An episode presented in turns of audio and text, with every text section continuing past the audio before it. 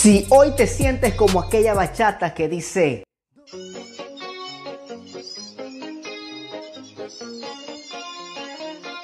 Esto es para ti. Juan 15, del 12 al 15 dice, este es mi mandamiento, que os améis los unos a los otros como yo os he amado. Nadie tiene mayor amor que este, que uno ponga su vida por el de su amigo. Vosotros sois mis amigos si hacéis lo que yo os mando. Ya no os llamaré siervo, porque el siervo no sabe lo que hace su Señor, pero os llamaré amigos, porque en todas las cosas que oí mi Padre os la he dado a conocer. Hola. Te habla tu amigo y hermano Luis Carrasco para la aplicación Table Radio con el pensamiento de hoy.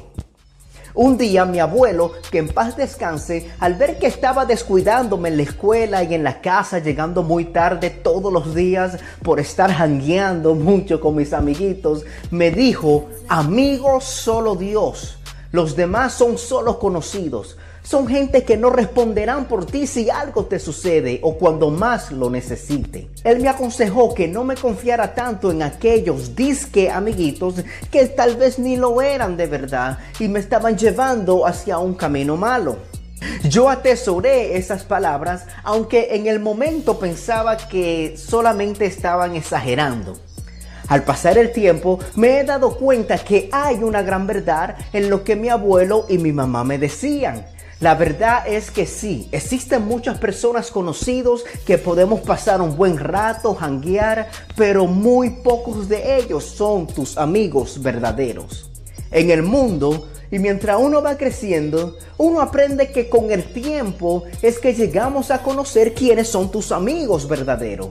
Aprendemos que un amigo es leal a tus valores, y se interesa en conocerte. Un amigo busca hacerte feliz aun cuando ves que vas hacia un camino equivocado. Él te aconseja, aunque a ti tal vez no te guste el consejo, pero por tu bien Él te lo dice. Aprendemos que un amigo de verdad está contigo en las buenas y en las malas. Hay muchos detalles que pueden definir lo que significa un amigo verdadero, lo que uno aprende en el mundo. Pero como cristianos, esto es un poco diferente. Tal vez hoy tú te sientas mal porque un amigo te ha traicionado, un amigo no se ha mostrado leal a ti. Tal vez tú estás tan enojado que ni quieres saber de esa persona y estás a punto de tal vez odiar a esa persona. Sí, la verdad es que es cierto que hoy en día los verdaderos amigos es bien difícil de encontrar. Pero por el otro lado, ¿te has puesto a pensar si tú estás siendo el mejor amigo de tu amigo? ¿En serio? De eso yo creo que se trata el mandamiento de Jesús. Muchas veces señalamos Muchas veces señalamos al prójimo por el mal que nos está haciendo y no nos fijamos que nosotros también quizás le hicimos algún mal. Vamos a aprender esto de Jesús. Aunque Jesús fue el mejor de los amigos, aun cuando fue traicionado por uno de ellos. Jesús nos enseña varias cosas en estos versículos que acabamos de leer, pero el primero de todo ello es algo que no podemos pasar por alto, un mandamiento, amarse uno al otro como yo os he amado. Y esto no es una opción, esto no es basado en algún sentimiento como el quien dice, yo amo a todos mis hermanos en Cristo, pero el hermanito que se sienta allá en la esquina, ni que se hable de ese, ese no lo soporto. O aquel hermanito que se sienta allí. Así no, Jesús nos ordena a amarnos como Él nos amó a nosotros. Y Él nos amó aun cuando nosotros ni lo merecíamos. Él dio su vida por nosotros aunque ni le conocíamos bien. Aunque nosotros le damos la espalda a Jesús muchas veces, aunque lo traicionamos haciendo lo contrario de lo que Él nos pide, Jesús nos ama y nos ordena que nosotros debemos amar igual manera que Él nos ama, sin excusa.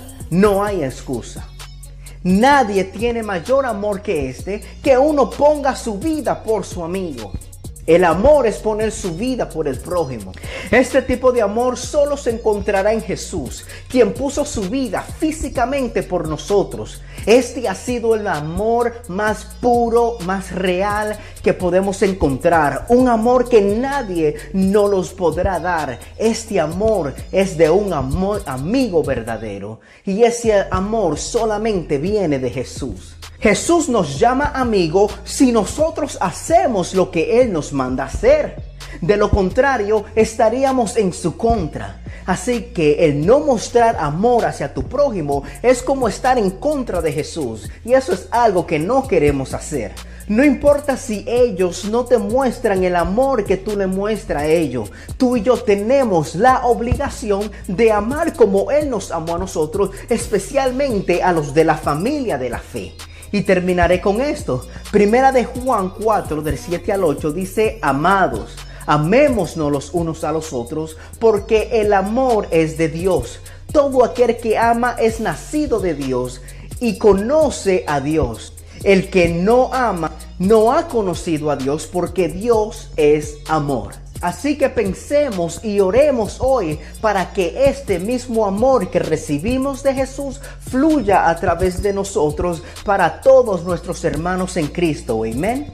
Este ha sido tu amigo y hermano Luis Carrasco para la aplicación Tabo Radio App. No olvides suscribirte en el canal, dale like y compartir este video con tus amigos. También activa la campanita para que no te pierdas de nada de lo que estamos haciendo.